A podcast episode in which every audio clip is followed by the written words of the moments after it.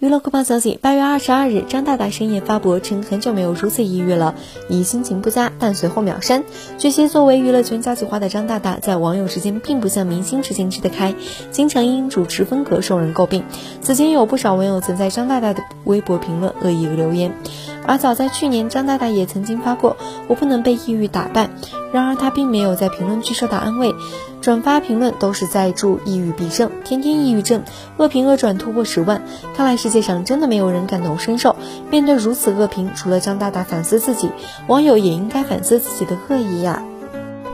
以表情包出现的药水哥参加中国新说唱被淘汰后发视频喊话吴亦凡，凡凡所以爱会消失，对不对？